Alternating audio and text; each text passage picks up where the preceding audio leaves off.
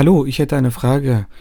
Die Aktie XY ist in den Islamic ETFs gelistet, wird bei Soja aber als nicht Scharia-konform eingestuft. Woran liegt das?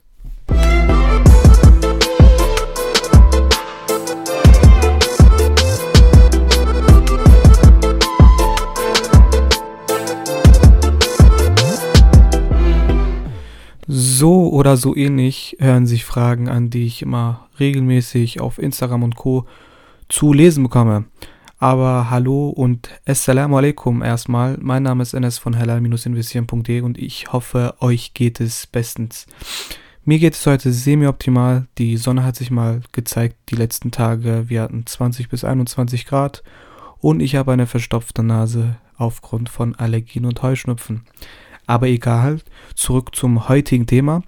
Heute will ich ein bisschen auf äh, Unterschiede in der Aktienprüfung eingehen. Und zwar habe ich heute einen Beitrag auf der Webseite für die neue Webseite fertiggestellt, die ihr wahrscheinlich so gegen Ende März zu sehen bekommen werdet.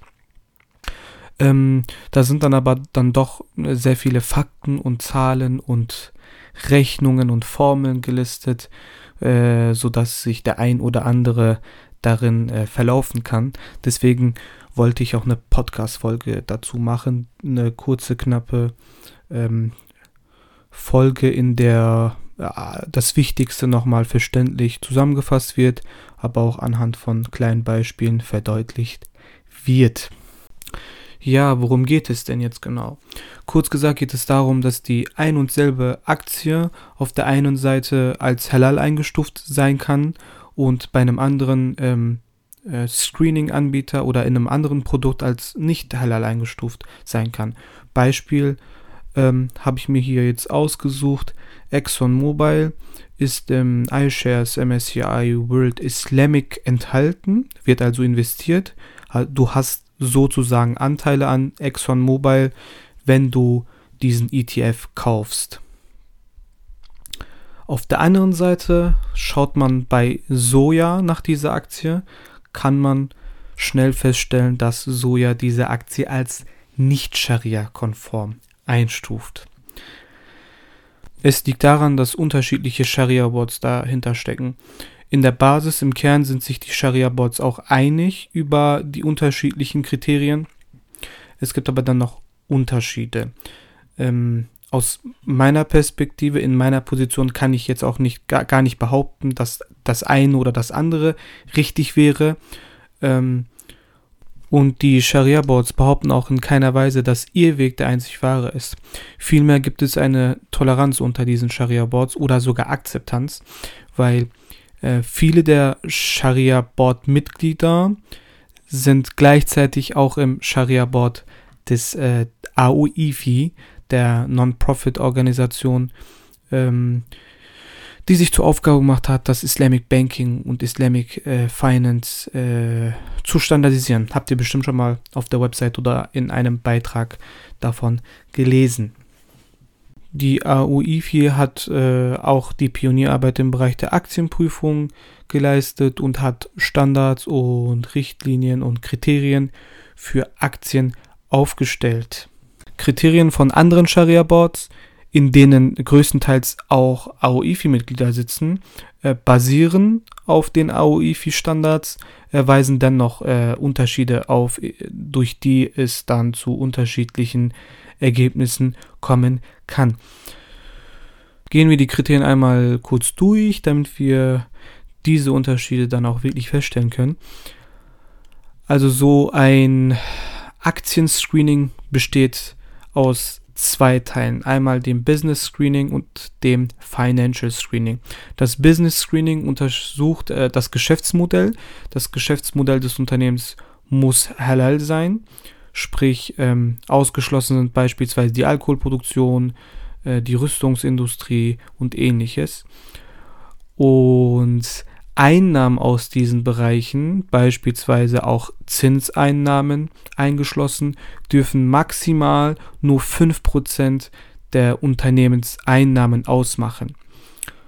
Dieser unerlaubte Teil, der den Aktien des muslimischen Anlegers zugeordnet werden kann, müssen dann auch bereinigt werden, sprich an eine Hilfsorganisation gespendet werden. Mehr dazu aber eventuell später in einer anderen Folge oder direkt auf der Webseite. In dem Business Screening sind sich die Sharia Boards auch zu 100% eigentlich einig. Gehen wir rüber zum Financial Screening. Im Financial Screening schaut man sich die Zahlen des Unternehmens an und hier gibt es grundlegend drei Bereiche, drei Kriterien, die erfüllt werden müssen. Einmal äh, ein Kriterium zu Schulden, einmal ein Kriterium zu Einlagen und einmal ein Kriterium zur Liquidität bzw. zu Forderungen. Wenn wir uns jetzt ein Kriterium etwas genauer anschauen, wird äh, der Unterschied äh, dann auch deutlich. Nehmen wir uns einfach mal äh, das Schuldenkriterium vor. Die AUIFI hat eine Formel hierfür aufgestellt und einen Grenzwert in dem Fall von 30% vorgegeben.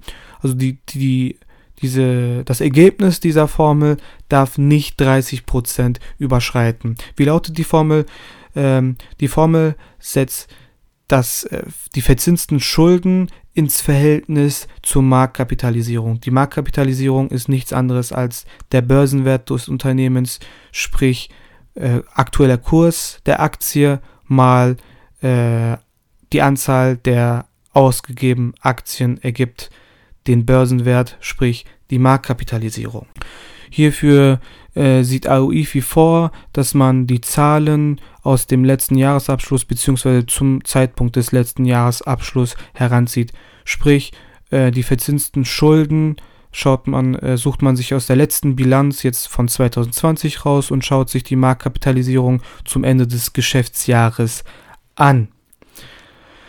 Dementsprechend werden beispielsweise in der Soja-App Aktien Unternehmen als äh, Scharia-konform oder nicht Scharia-konform eingestuft, weil äh, sich die Soja-App vollkommen auf die AUIFI-Standards beruft.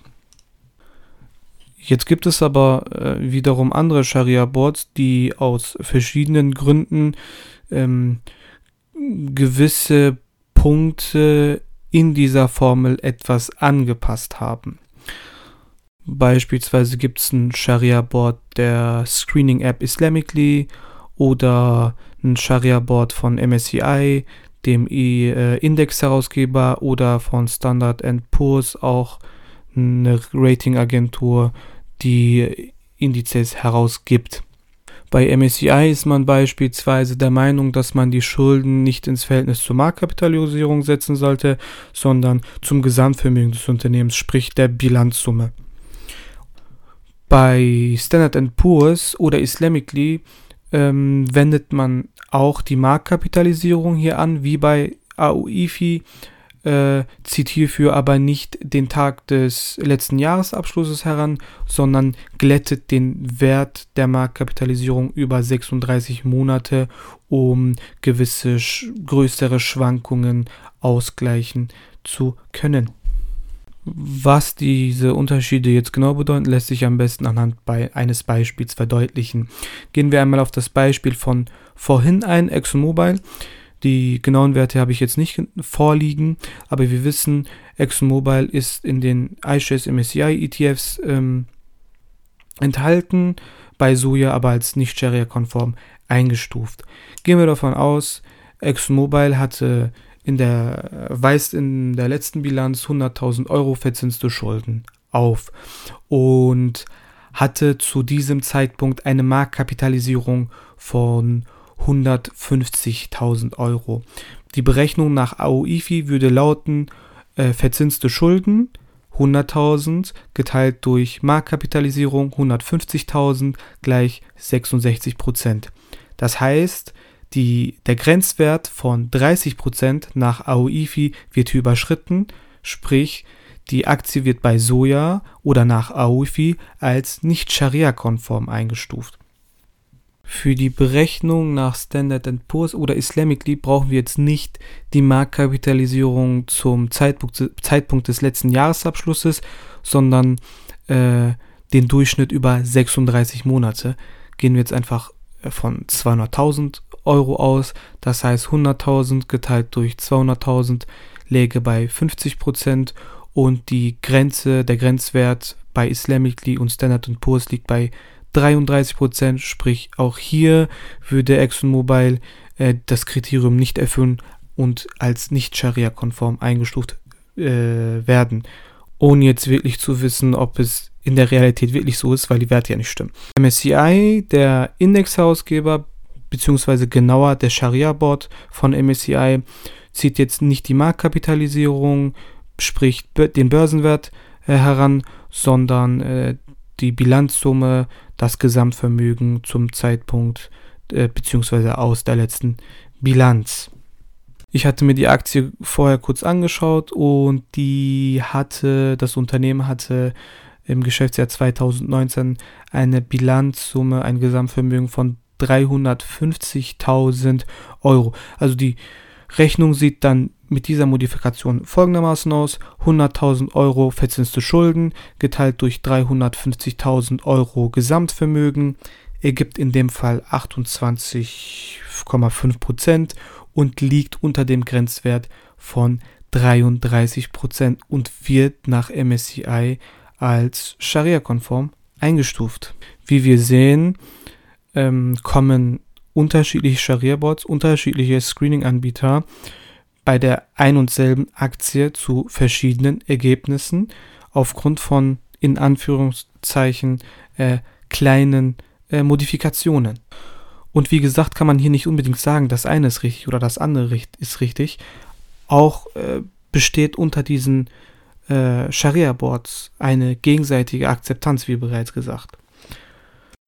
Nur sollte man sich eigentlich auf eines dieser äh, Methodiken festsetzen und diese strikt verfolgen. Ich habe mich hier für bei Einzelaktien für die AOE-Fee entschieden, beziehungsweise nutze den Service der Soja-App.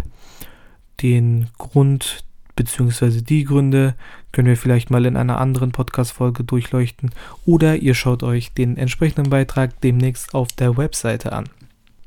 Bei vorgefertigten Produkten wie den iShares MSCI Islamic World oder den Fonds Comgas Growth Europe S. Da gebe ich tatsächlich die Verantwortung vollkommen dem Scharia-Board über und investiere tatsächlich in diese Werte, aber dann auch nur in diesem ETF und fange nicht an, in Einzelwerte dieses ETFs zu investieren. Auf Probleme, wenn man es doch machen würde, können wir vielleicht äh, in einer anderen Podcast-Folge eingehen oder ich durchleuchte das Thema auch auf der Webseite mal etwas genauer.